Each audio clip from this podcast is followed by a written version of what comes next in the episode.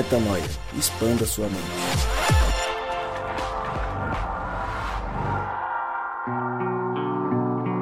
Sim, sim, sim, está no ar mais um podcast Metanoia e você, é claro, é muitíssimo bem-vindo para mais um dia de expansão de mente.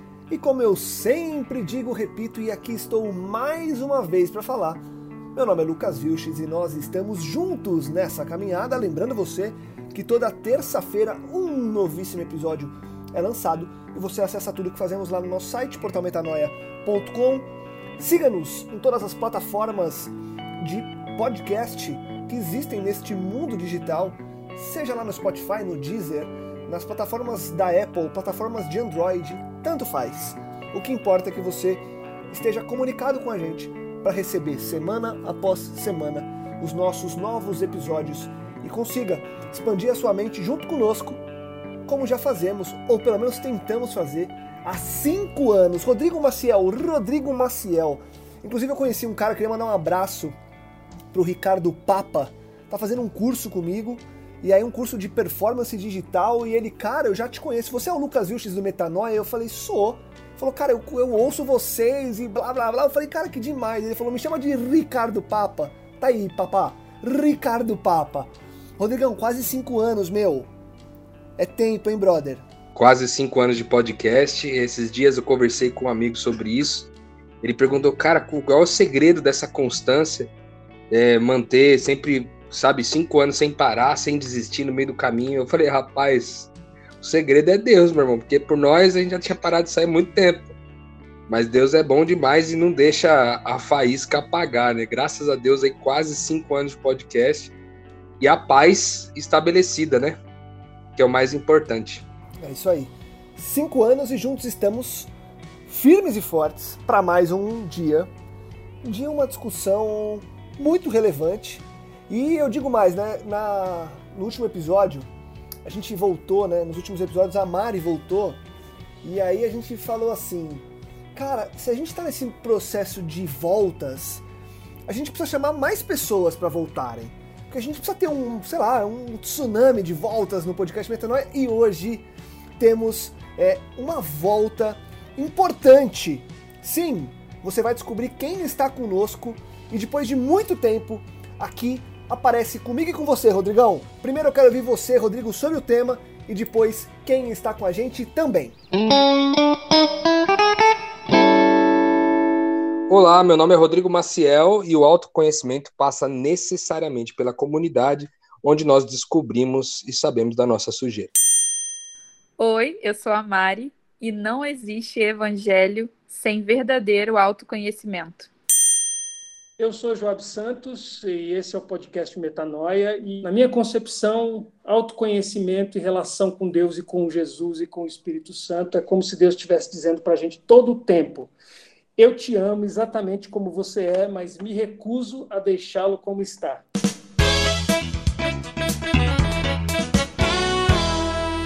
Sim, sim, sim, é isso aí. Mari Moraes continua conosco, não nos abandonou mais. A gente fez um pacto é, para seguirmos firmes, né, Mariana? Rodrigão tá com a gente aqui, passou o Covid, superou o Covid e o Joab, o Joab tá com a gente, o Joab voltou, Joab. Nós sentimos muito a sua falta, não faz mais isso com a gente, muito tempo sem você, Joab. Para mim é um privilégio estar aqui, saber que o Rodrigo tá vivo. Isso, isso é muito importante, inclusive. Valeu, e, mano. e poder contribuir com vocês é uma alegria. Vamos em frente, vamos trabalhar. Legal. Hoje a gente vai é, falar de um tema bastante relevante: autoconhecimento e espiritualidade cristã. É, ainda mais numa, num momento como o que a gente vive, em que às vezes a gente usa o termo mais do que nunca, mas talvez historicamente não seja mais do que nunca. Na minha vida, nos meus 30 longos anos de vida, eu acho que mais do que nunca se faz necessário esse autoconhecimento e essa necessidade de entender o quanto que isso está atrelado à espiritualidade cristã. E eu queria começar te perguntando, Joab, por que que é importante a gente falar desse tema de forma cruzada? A gente poderia ter feito um, um podcast só sobre autoconhecimento, na linha desses papos mais voltado para o coaching, que hoje em dia tem se tornado tão comum, e um outro só sobre espiritualidade. mas você é, mostrou pra gente que tem uma, um, é, uma interseção desses temas muito importante pra gente falar. Qual que é essa interseção e por que, que é importante a gente abordar os dois temas de uma vez? Primeiro pelo seguinte, Lucas, porque a fé cristã é necessariamente uma experiência de humanização. É, talvez a gente não tenha aprendido com esse termo, com esses termos ou nestes termos, mas é, o que a gente chama de salvação, ou que o Novo Testamento vai chamar de salvação, a partir da Bíblia hebraica, é essa ideia não apenas de um mundo novo, mas de um ser humano novo. Inclusive, é, isso me faz lembrar bastante é, C.S. Lewis.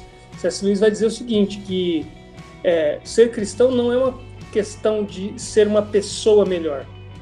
Ser cristão é um processo que nos torna uma nova pessoa. Então não é recalchutar, é ser novo.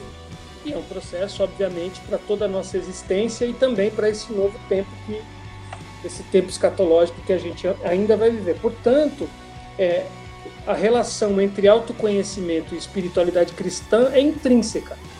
É, elas estão ah, intrincadas, coladas uma na outra, pelo fato de que nós ainda não somos os seres humanos que Deus escolheu que nós fôssemos. É, falar sobre espiritualidade cristã e autoconhecimento é quase que é uma redundância. É, do ponto de vista teológico, bíblico-teológico, mais ainda.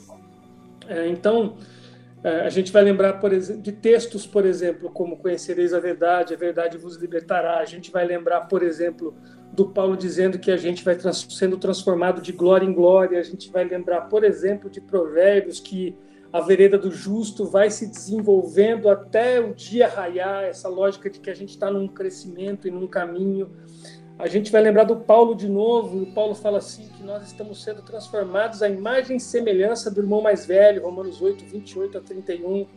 Ou seja, é um processo onde eu, você e toda a humanidade, todos que se renderam a Cristo, estão sendo formatados, trabalhados, reconstruídos para ser um tipo de ser humano novo. Mas esse processo, que a Bíblia chama de salvação, redenção, regeneração, tem todas essas nuances e esses, essas maneiras de olhar, diz respeito a ser um ser humano novo. Então não tem como pensar em autoconhecimento ou em fé cristã, em espiritualidade cristã, sem falar de autoconhecimento. É bem, bem essa linha aí. Muito legal. E eu queria aproveitar, é, para quem nunca ouviu o Job falar, deve ter ficado impressionado é, com toda a eloquência dele, como que ele trouxe todas essas informações de forma é, tão natural. E aí eu queria até aproveitar, Job, para você contar pra gente quem é o Joab.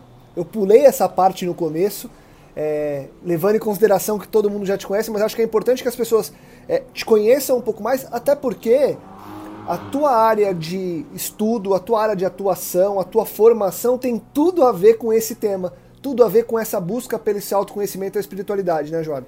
Sem dúvida, sem dúvida. Bom, eu me chamo Joab Santos, eu tenho 43 anos, uh, sou pastor desde quase sempre, Uh, depois da minha formação na área teológica, que nunca acaba, é verdade, mas eu, eu começo a minha formação na área da teologia, da teologia eu vou para a filosofia, e entre teologia e filosofia eu, eu continuo até hoje, mas hoje eu tenho uma caminhada na psicanálise e também aprofundando os meus conhecimentos com o estudo da Bíblia hebraica, das línguas bíblicas, especialmente do hebraico e da cultura, da cultura judaica, cultura do Oriente Médio, onde o texto bíblico nasce. Essa é a minha, essa é minha caminhada. Sempre trabalhei com jovens, adolescentes, é, na minha caminhada pastoral, como professor de teologia também. E acho que, como você disse, Lucas, está muito intercalado, imbricado tudo isso Inclusive na filosofia a gente tem uma, uma área do conhecimento na filosofia que chama-se filosofia da pessoa. A filosofia da pessoa é essa abordagem da filosofia prática, da filosofia moral, que vai estudar exatamente isso, como é que se forma se produz, se opera a construção de caráter em, em uma pessoa ou numa sociedade. Então está tudo, tudo aí intercalado, interligado. E eu me interesso muito pela área, por essa área da filosofia da pessoa, porque é, tudo passa por aí, né? tudo passa pela formação do caráter, tudo passa pela formação é, psicoemocional e social de alguém. Nunca é uma coisa só. Ah, o ser humano é um, um amontoado complexo de experiências que diz respeito a todas essas áreas. E, infelizmente, às vezes a gente, na nossa caminhada espiritual, é, não é ensinado sobre isso, mas todas essas áreas estão colocadas umas é, ao lado das outras ou umas sobre as outras, de modo que não dá para falar de uma sem falar da outra. Muito legal, muito legal, Joab. Acho que a gente começa muito bem aqui para já entender o caminho desse tema que a gente quer conversar é, e os caminhos que a gente vai se aprofundar. E eu queria te trazer, Rodrigão, para perguntar o seguinte: quando a gente fala de autoconhecimento, e eu queria entender de vocês o porquê que vocês acreditam, e aí depois Joab já me ajuda a somar, é, Mari também.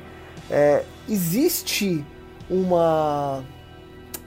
É quase que um tabu é, entre cristãos, num geral, religiosos, num geral, para falar de autoconhecimento. Tem, tem um, uma coisa que dá uma. Você fala, não, você tem que se conhecer, as pessoas. Não, mas não é assim. Por, por que, que tem essa trava? Por que, que as pessoas é, ainda lidam mal com o que nós estamos chamando de autoconhecimento? Ou talvez o que elas dizem que é autoconhecimento não é o autoconhecimento que nós estamos propondo nessa discussão aqui. Cara, eu acho que o autoconhecimento assusta para muitas pessoas quando elas passam pela possibilidade de encontrarem coisas que vão bugá-las, entendeu? Que vão.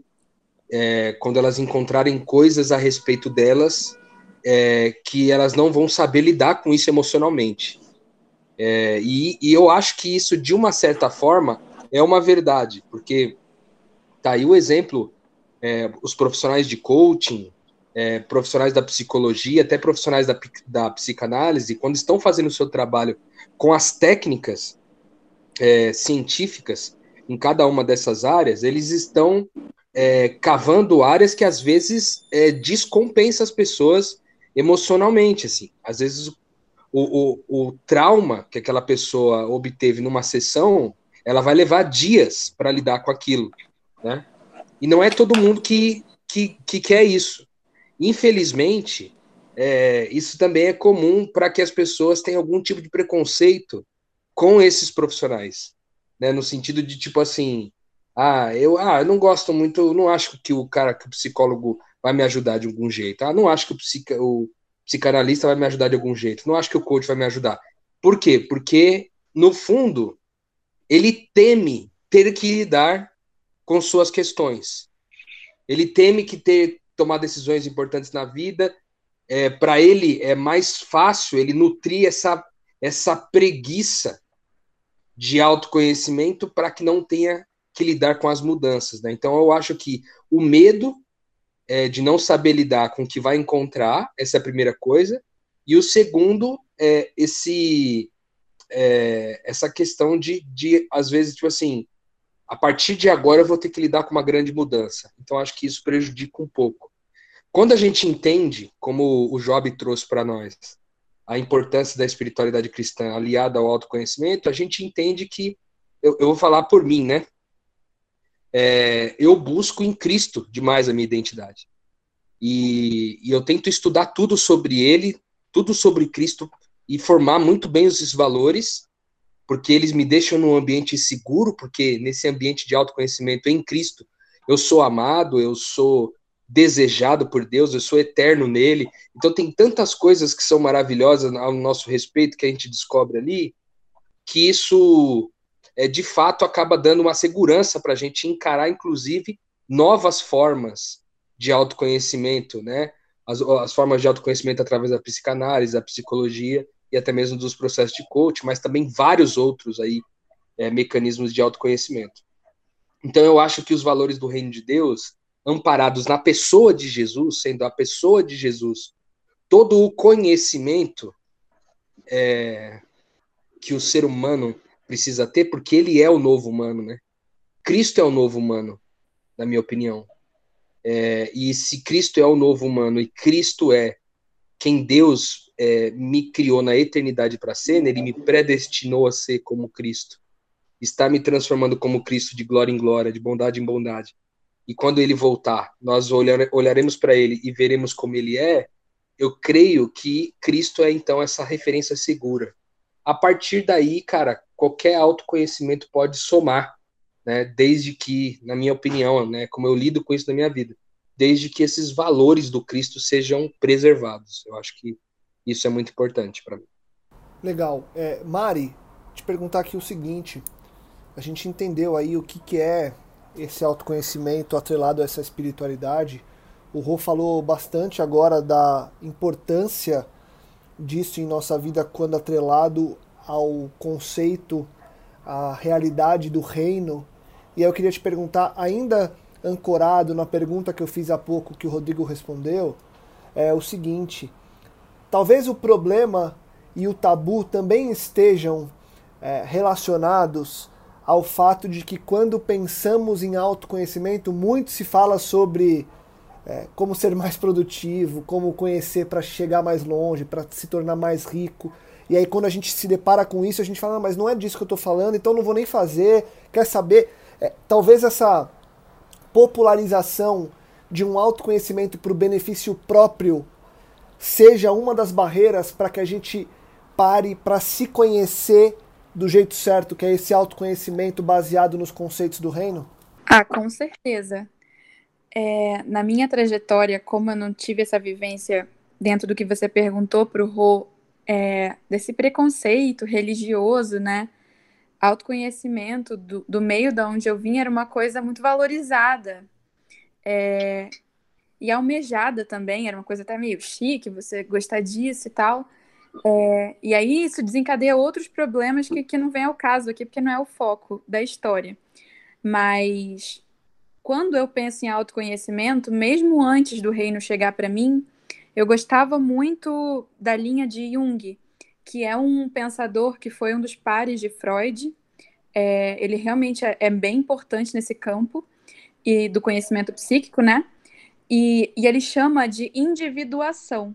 E eu estudei, esse, me baseei nesse autoconhecimento sempre por essa linha é, do Jung. E, e ele fala que a individuação, ou seja, é a busca por é, a sua própria identidade que sempre esteve lá. É um processo não de, não de redescoberta de uma coisa nova, mas como se fosse tirar as escamas que te impedem de ver a luz e a sombra que há dentro de você.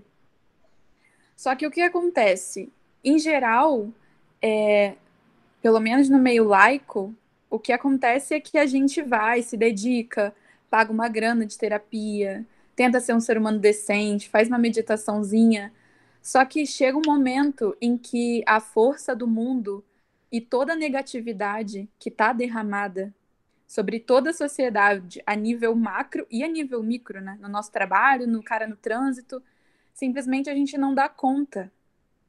E para mim isso foi um marco. Eu realmente busquei isso em vários campos, estudei, é, fui para várias várias vertentes, só que não consegui em mim mesma é, encontrar essa resposta de paz. Porém, quando o reino veio, foi como se é, o conhecimento de Cristo alinhasse tudo que eu tinha entendido acerca da minha essência, do meu propósito, só que com uma voz estrondosa que dizia: quanto aos outros, não se preocupe.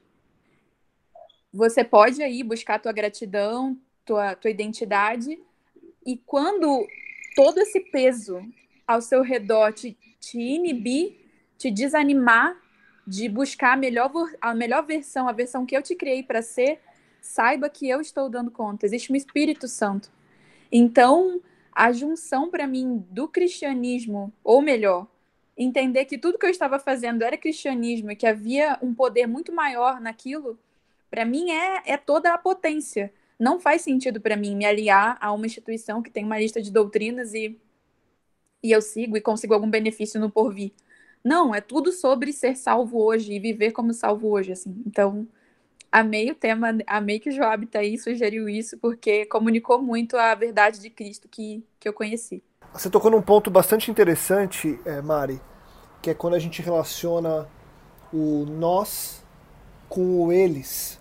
Então, esse autoconhecimento para viver como salvo. Joab, quando a gente agora vai se aprofundando no tema e a gente fala sobre esse autoconhecimento, e aí eu vou usar o, o a aspa da Mari é, com o viver enquanto salvo aqui e agora, é, mostra muito pra gente o que você trouxe no começo, né? Desse autoconhecimento estar atrelado à espiritualidade, porque ele é justamente o que vai fazer com que eu me conheça para viver enquanto Cristo, né? É, é se conhecer para mudar o outro, mas não mudar o outro para que ele faça o que eu faço. É para mudar o outro para ele espelhar Cristo, que é quem eu também espelho. É esse o caminho? Sim, Lucas. E eu diria mais. Eu acho que quando a Mari traz, é, quando a, a Mari traz essa coisa do do Jung, né, da individuação, é, é, essa é uma das linguagens que nós culturalmente, nós enquanto família humana, desenvolvemos para tentar dar conta dessa, dessa experiência gigantesca e misteriosa que é a gente, a gente se conhecer. É, e eu, eu, isso me fez lembrar, Mari, me fez lembrar de Emmanuel Levinas, por exemplo, que é um filósofo que foi um talmudista judeu e depois filósofo judeu lituano, que tem uma obra vastíssima e, e, e, muito profunda, onde ele vai trabalhar essa questão da alteridade, de como é importante a gente é, não apenas se reconhecer, mas se reconhecer no outro. Então, individuação, alteridade, humanização, todas são linguagens que, pela graça de Deus e pela atuação do Espírito Santo na vida e na nossa cultura, na vida de cada um, e na nossa cultura foi gerando essa quantidade de conhecimento, é, essa fortuna crítica gigantesca para a gente falar sobre o mesmo assunto, que é nós fomos criados para sermos seres humanos. Nos desviamos desse caminho, é, saímos da nossa referência original, fomos criados à imagem e semelhança da referência original, nosso pai, nos desviamos e de lá para cá, todo o nosso esforço sempre foi e sempre será para achar esse caminho de novo. E, e, como a Mari bem colocou, existe essa experiência né, de uma sede que todos nós temos e quem não fez o caminho da espiritualidade faz outros caminhos e quando se depara com o ser humano como ele deve ser, que é Jesus Cristo, tudo volta ao eixo. Isso me fez lembrar, gente, uh, Efésios 1:10 o Paulo está explicando qual é esse grande plano de Deus para toda a história, para toda a humanidade, esse plano que outrora estava escondido e é revelado. E o plano é fazer convergir em Cristo todas as coisas celestiais ou terrenas na dispensação da plenitude dos tempos. Ou seja, é, de novo voltamos para o autoconhecimento. O grande plano que a gente está chamando de igreja também tem a ver também tem a ver com essa nova humanidade que Deus está gerando pelo poder do Espírito Santo e pela obra redentora de Cristo em cada um de nós, mas em toda a humanidade ao mesmo tempo. E aí, de novo, eu me agarro na fala da Mari, que tem tudo a ver. Isso não se dá quando a gente está fiado ou confiado num sistema de doutrinas. Isso se dá na vida, na vida como ela é, nas relações interpessoais, nesse encontro com o alter, né, com o outro, e nesse trabalho que o Espírito Santo vai fazendo para que a gente transforme esse outro em próximo. Nossa, é incrível. Realmente. Tem um versículo, Joab, que eu pirei, uhum. que eu vi numa pregação. Olha, olha só, tá em Hebreus 5:8. Mesmo considerando o fato de ele ser o filho de Deus, aprendeu a obediência uhum. em médio das aflições que padeceu.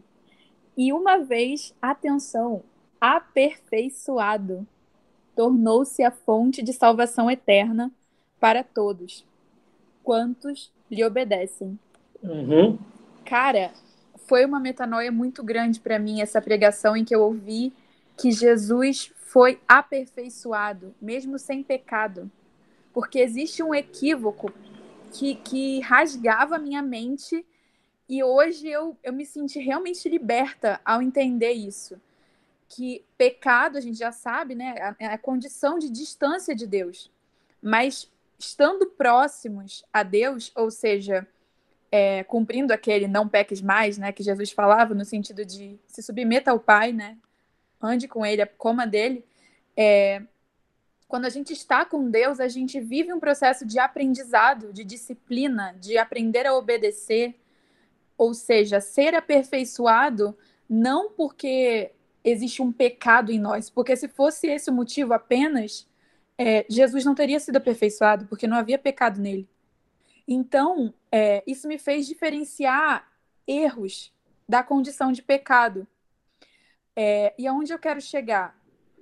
Viver a graça para mim desse processo com Deus do reino é justamente é, esse aprendizado, é viver o que Jesus viveu, porque ele poderia, né, ter aparecido aqui adulto perfeito, mas ele veio beber justamente para exemplificar é, que também faz parte da condição é, de filhos de Deus, na nossa melhor essência, viver esse processo de, cre de crescimento, de amadurecimento, de desenvolvimento, é o que motiva, né? Dá graça à nossa vida na Terra. Eu acho que existe uma importância no autoconhecimento também é, em termos práticos, né? Porque o que acontece é quando a gente sabe quem a gente é, a gente lida melhor com as intempéries da vida. Né? Quando a gente tem entendimento a respeito é, desse de nós, a respeito da nossa identidade espiritual, mas também da nossa contribuição individual, vamos dizer assim, as características do Rodrigo é, nesse Cristo que vive em mim, há uma forma de se manifestar que é, do, é, é típica, exclusiva e especial do Rodrigo. Então, ao conhecer esse conjunto de coisas, né, é, a minha identidade espiritual mais as características específicas do Rodrigo, eu tenho condições de encarar as intempéries. E encarar não é, não quer dizer que eu vou acertar todas as vezes, né? Talvez isso tenha um pouco a ver com que com que a Mari disse, né? Que há uma diferença entre erro e pecado. Não para acertar, não para não porque eu porque eu preciso fazer o que é certo, não, é porque em cada atitude minha diante das intempéries eu aprendo. E aí esse aperfeiçoamento, né, que foi dito pela Mari, acaba dando sentido na, não só na para nós, mas também na própria vida do Cristo, que era o Cristo era o Espírito de Cristo a, é, em conjunto com as características do Jesus, certo? Para ser o Jesus Cristo. Era o, o, é 100% homem, 100% Deus. Então isso nos faz aprender sobre o que a vida é. E por isso que as escrituras dizem que a eternidade está nisso, né? Que a gente conheça a Deus como Pai e ao Filho que ele enviou. Ou seja, a eternidade é um processo de autoconhecimento. Viver a, a eternidade é viver um processo de autoconhecimento, porque quando eu conheço quem Deus é, quando eu conheço quem Cristo é, eu conheço quem eu sou. E aí nisso eu vou aprendendo, vai eu vou aperfeiçoando de acordo com aquilo que eu vou aprendendo em cima desses valores todos. E Rô, você falou uma coisa que é muito importante, tá num podcast sobre autoconhecimento, espiritualidade, que realmente não é um fetiche por descobrir é, coisas a meu respeito, tem esse lado de estar pronto para lidar, né, com as intempéries, mas por que tá pronto, tá mais forte? Primeiro, para fazer, para desempenhar o papel de corpo de Cristo né? Para a gente não ficar enrolando em coisas que não é para a gente enrolar. Principalmente, ainda dentro disso, para privar o outro do mal que há em mim. Para privar o outro do que eu não tenho de melhor, de amor para entregar, sabe?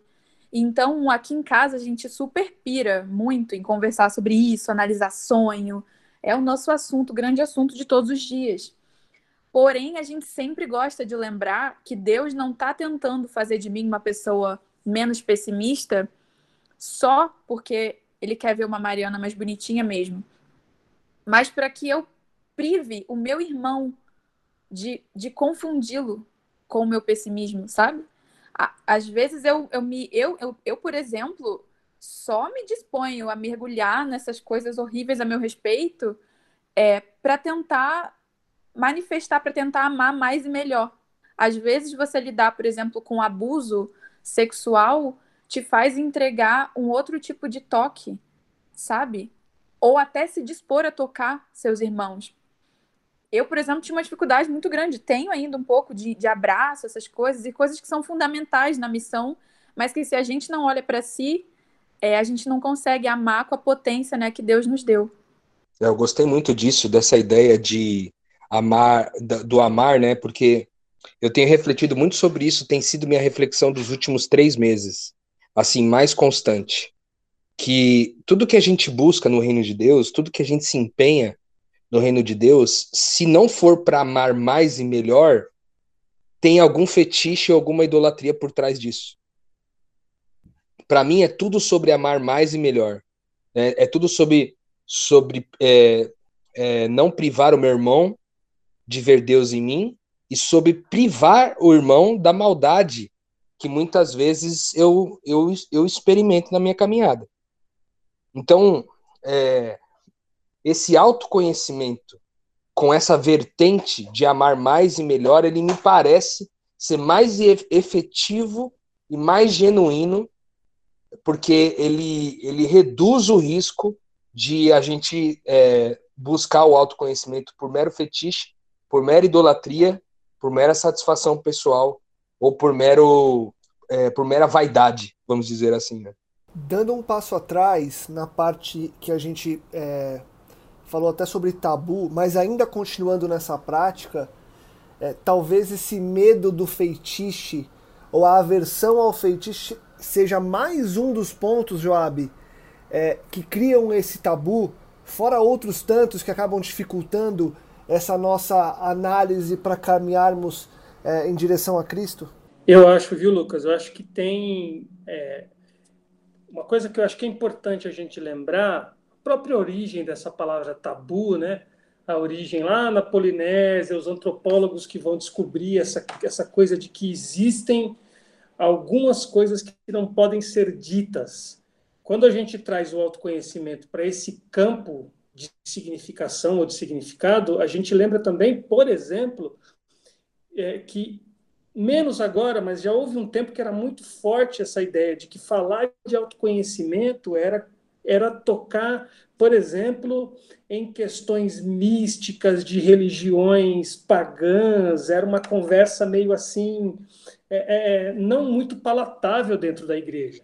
É, hoje tem uma, uma mudança importante que tem muito a ver, inclusive, com, com a própria capacidade que a gente foi adquirindo de adquirir mais conhecimento, a mente foi abrindo mais, mas ainda, ainda existem alguns ambientes que falar de autoconhecimento é tabu porque pode parecer, uh, e espiritualidade pode parecer que você está dando a entender uh, de trazer para dentro da, da espiritualidade cristã, dessa experiência, elementos que não são dela. Então, esse é um ponto. Outro ponto e aí toca onde você colocou, do medo que o Rodrigo falou também. Veja que curioso, né? Por que, que a gente resiste? Por vários motivos, o Rodrigo levantou alguns, a Mari também falou, mas tem um motivo que, pelo menos na minha visão, é o principal, é, que é a grande luta de Deus com a gente, é, que é o medo. O medo nesse, nessa chave de é, a gente ser encontrado como de fato somos. É, é, por isso que a gente é tão especialista em, em, construir personagens e tem a questão negativa das máscaras, né? Tem a máscara do ponto positivo que é a cultura, o gênero, a língua, mas tem a máscara do ponto negativo, né? Do ponto de vista negativo, que é esses personagens que nós construímos para parecer algo, ou para ser aceito ou ser amado, ou para esconder algo. E necessariamente, quando a gente fala de fé cristã, espiritualidade cristã e autoconhecimento, a gente fala de um desnudamento. E aí a gente tem que lembrar de João, né? Porque no fundo a gente foi ensinado a não buscar o autoconhecimento, essa deixar o Espírito nos revelar a nós mesmos, porque Deus já sabe quem nós somos. Mas a nós mesmos, longe dessa ideia de fetiche, mas dentro, dentro dessa ideia de Deus dizendo para mim quem eu sou e eu fazendo aquilo que o Novo Testamento vai chamar de homologar. A palavrinha perdão, por exemplo, vem dessa palavrinha homologuel. Eu assino embaixo. Eu só posso ser perdoado e ter consciência e experiência do perdão quando eu assino embaixo e digo: sim, Senhor, é verdade, eu sou ciumento, eu sou invejoso, eu sou é, violento, eu sou iracundo, iracundo, entende? Então, eu acho que um outro lado é o medo supõe castigo, mas o amor de Deus lança fora todo medo. Então a gente sempre vai esbarrar nessa conversa sobre o medo, que é uma das, um dos pilares da má religião. O medo como instrumento de controle de corpos, o medo como instrumento de controle de consciências, o medo como instrumento de mobilização. Então, e para terminar, eu acho que uma coisa importante quando a gente fala de, de, tabu em relação ao autoconhecimento é a maneira como a nossa cultura foi, foi sendo construída para funcionar. A gente não pode parar. A gente não pode fazer silêncio, a gente não pode perceber-se. Perceber então, essas experiências malucas que a gente tem agora na quarentena, né, de que de repente a gente percebe uma protuberância no rosto que não via, mas estava lá faz tempo, mas não dava tempo de parar.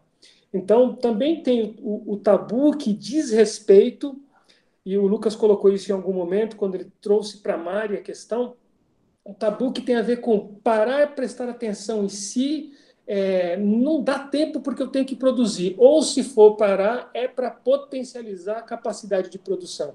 Só que no Evangelho, o autoconhecimento é a base da experiência de salvação. Ser salvo é viver nessa exposição da luz de Deus diante da nossa, do nosso, da nossa natureza de pecado, que é, é frágil, caída, incapaz, e sendo abraçado pelo amor de Deus e recebendo do Espírito poder para caminhar mais um dia. Então, é essa, esse ciclo de ser desnudado e perdendo a vergonha e o medo e sendo abraçado em amor e dizendo sim Senhor eu eu eu, eu reconheço e eu preciso de ajuda. E aí daqui a pouco tira mais uma peça e, e você vai sendo transformado por essa relação onde a luz não te cega. Ela mostra te aquece te abre o caminho para ser recebido em amor. Sensacional Joab. Sensacional.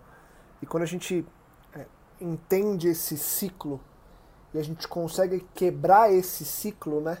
Desse medo que evita com que a gente fique desnudado, que evita com que a gente entenda quem realmente somos, que a gente veja, é, como você colocou, essa protuberância que está no nosso, no nosso rosto e que a gente não teve tempo. Quando a gente quebra esses ciclos, a gente consegue evoluir um pouco mais, né? Eu acho que é aí que está o termo de glória em glória, né? Porque a gente vai o tempo todo quebrando ciclos, fazendo pequenas ou grandes pausas e dando esse passo para frente, né, Joab? Sim, sem dúvida. E sabe o que, Lucas, que eu acho que é muito lindo? É que é, a gente não vai aprender isso com a nossa cultura, mas no Evangelho a gente vai aprender que no corpo de Cristo há, há espaço para o pecador há espaço para cada um de nós que, colocado diante da luz de Deus, da luz de Cristo, desse caráter é, é, extraordinário que é o caráter de Cristo, eu não preciso correr, não preciso fugir. Eu posso olhar para ele e ele vai olhar para mim e vai dizer: Eu já vi. E você vai perguntar para ele: Mas o que, que o senhor vai fazer? Ah, primeiro eu vou te dar um abraço. Então tem lugar para gente. Aliás, é o único lugar. É, então, é, é, esse ciclo mesmo. E digo mais: a Mari colocou uma coisa maravilhosa desse texto aos Hebreus. Aliás, Mari, não sei se você sabe, é uma grande discussão entre os teólogos e os teóricos aí da crítica bíblica, de que prova provavelmente foi uma mulher que escreveu a carta aos Hebreus, e que faz muito sentido, porque as mulheres, no geral, mesmo no mundo do Oriente, têm uma abertura para o autoconhecimento muito maior do que os homens. Então, fica aí a, a pulga atrás da orelha. A questão é que é verdade, acompanhando não só o autor ou a autora aos Hebreus, o Paulo vai dizer a mesma coisa. O Paulo vai dizer que Jesus se despe da sua glória divina ao ponto de se colocar na condição de um homem que aprende, de uma criança primeiro, depois de um de um, um pré-adolescente, um adolescente, um ser humano que aprende pela obediência, aprende pelo sofrimento, aprende pelos erros. Tem passagens no Novo Testamento extraordinárias que Jesus está indo fazer alguma coisa, aí de repente ele ora e muda de, de caminho. O que está acontecendo ali? É, é, um, é um Deus que abriu mão, inclusive, da possibilidade de conhecer tudo o tempo todo para passar com a gente pela humanidade, de dentro da humanidade igual a nossa, ele se conhece, ele vai recebendo revelação, inclusive, da sua missão, e até o último momento, quase, da sua experiência enquanto, enquanto ser humano, ele tenta, de algum jeito, escapar da cruz. E ele coloca essa conversa para o pai, dizendo assim: Olha, é, eu estou aqui, você está vendo, eu estou suando aqui, orando e gotas de sangue caindo. Se for da tua vontade, se for possível, porque ele está num processo de autoconhecimento, se for possível, passa de mim essa, esse sofrimento que eu estou começando a enxergar. Eu não sei se é isso, mas que seja feita a tua vontade. Ou seja, ele não sabe tudo ainda, mas ele confia plenamente no pai dele. E ele vai para a cruz. Então, é maravilhoso. Eu acho que daria uma outra conversa, conversar sobre esse Jesus que aprende, que é uma lição para nós. Espetáculo. Eu queria trazer para essa reta final aquela pergunta de sempre e colocar os três na roda para responderem, é... porque eu acho que muita coisa que a gente falou é, é muito prática, muita coisa que a gente falou norteia muito bem o como que a gente pode evoluir, mas eu queria que agora de forma direcional, de forma intencional, a gente falasse sobre a prática disso. É, ao fim e ao cabo, como que eu pratico esse autoconhecimento de modo que eu alimente essa minha espiritualidade, de modo que eu consiga realmente dar esses passos quebrando esses ciclos como que, em meio ao caos que nós estamos inseridos e que, no que estão chamando aí de novo normal, a gente sabe que vai continuar essa situação tanto quanto caótica, como é que eu faço para ter essas pausas, para forçar esses momentos de autoconhecimento? É olhar para o perdão? É olhar para uma sinceridade maior? É, deu comigo mesmo? é, eu olhar para o meu próximo e saber que eu preciso me conhecer primeiro para poder, enfim, é, o que é que cada um de vocês enxerga como sendo os passos práticos para colocar em prática, óbvio, esse autoconhecimento alimentando essa espiritualidade ou essa espiritualidade alimentando o autoconhecimento? Cara, eu eu acho que nessa, nesses meus últimos sete anos de andanças por aí, e conhecendo pessoas, e ensinando as pessoas a, a buscar, a viver o reino de Deus, incluindo essa perspectiva de autoconhecimento, eu, eu já vi eu já vi as pessoas buscarem isso de, das, das mais diversas formas, sabe? Das mais diversas formas. E eu acho que não existe uma fórmula mágica. E eu posso falar então da minha experiência. Então, o que eu vou dizer aqui é sobre a minha experiência com autoconhecimento. Para mim, a gente já conversou aqui naquele podcast sobre, no nosso episódio sobre, é, é, sobre solitude, o primeiro, se eu não me engano, a gente falou um pouquinho sobre, no processo de solitude, refletir na pessoa do Cristo, né? Refletir nas reações de Jesus, refletir no espírito com o qual ele imprimia suas respostas, como ele era responsivo diante da vida, diante das questões, como que ele era responsivo diante do espírito, como que ele vivia, né, pelo Espírito Santo e não pela fé nas coisas visíveis, como que ele conseguia ser movido ao invés de mover as coisas a seu favor, ele ser movido em favor dos outros conforme a gente vai entendendo, olhando para Jesus nessa perspectiva, eu falo de mim, eu é, olho para aquilo e faço é, um, não uma comparação para dizer o quanto eu tô distante daquilo ali. Não, eu olho para aquilo e digo o que está sobrando que não é aquilo. Quase que, eu não sei exatamente, eu não lembro exatamente o autor, mas uma vez perguntaram para um, um artista para um escultor como é que ele consegue conceber artes tão espetaculares a partir de uma pedra? Aí a resposta dele foi muito intrigante. Ele disse assim: Eu olho para a pedra e eu sei que a imagem está lá. Eu só preciso tirar da pedra aquilo que não é a imagem. Então, eu, eu tenho muita convicção que a minha identidade, a minha identidade é a identidade de Cristo. É essa, o que está esculpido no Rodrigo é Cristo. E aí eu olho para Cristo e lembro, putz, é isso aqui que está esculpido em mim. Então, o que está diferente? E aí eu tiro da frente, né? Eu não faço uma comparação com base no que me falta mas eu faço uma comparação no que está me sobrando, entendeu? Para tirar o que me sobra, assim como faz um escultor, para alcançar exatamente aquela imagem, a imagem do Cristo que Deus é, predestinou que eu fosse e está me transformando de glória em glória e me garantirá que eu serei como, como Ele é no último grande dia. Então, para mim, tem sido essa experiência, de forma muito prática, é meditar na pessoa do Cristo, cara. Por exemplo, eu já indiquei isso aqui, vou indicar de novo, para você que ouve a gente aqui no Metanoia. Baixem o aplicativo The Chosen e assistam a série sobre Jesus escolhendo os discípulos. Cara. Fala muito sobre Jesus. Aquela outra série que tinha antigamente, a The Bible, antes estava no Netflix, agora não está mais, é, é, também é uma outra referência. Músicas a respeito de Jesus, as mais diversas. Pinturas a respeito de Jesus, né?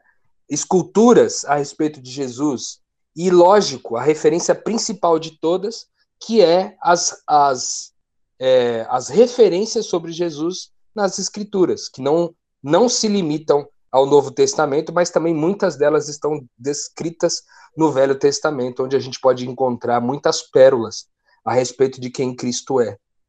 Então, por exemplo, Jesus chega no templo e diz assim: O Espírito me ungiu para que eu pudesse pregar as boas novas aos pobres, libertar os cativos, né, tirar aqueles que estão escravizados nas opressões e dar vista aos cegos. Cara, quando eu olho para isso, que o Espírito de Deus ungiu ele para isso, eu tenho que pensar, o Espírito de Deus ungiu o Rodrigo para isso. Então, quando eu vejo ele reagindo, eu reajo de acordo com esse espírito que o norteia, né? Então eu acho que a grande diferença está nisso. Parece uma sensível diferença. Né? O que você se comparar e ver o que falta, ou você olhar para a imagem esculpida original e dizer o que está sobrando. Eu acho que é o grande trabalho. Aí eu tiro da frente o que sobra e aí eu vivo Cristo cada vez mais. Eu acho que é disso que que trata para mim na prática essa experiência do Cristo nas mais diversas formas aí.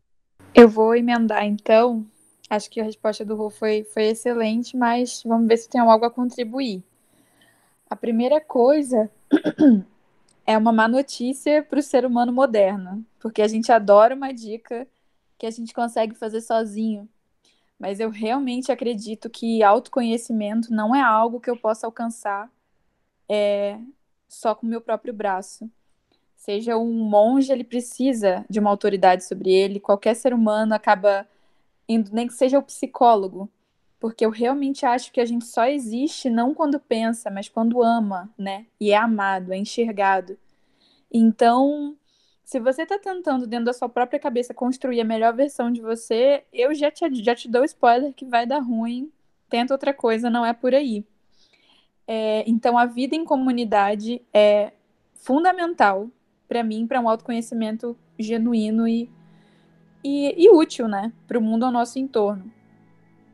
Tem todas aquelas dicas de, de meditação, é, enfim, de reflexão, mas que para mim elas só fazem sentido é, quando elas estão conectadas a uma vivência.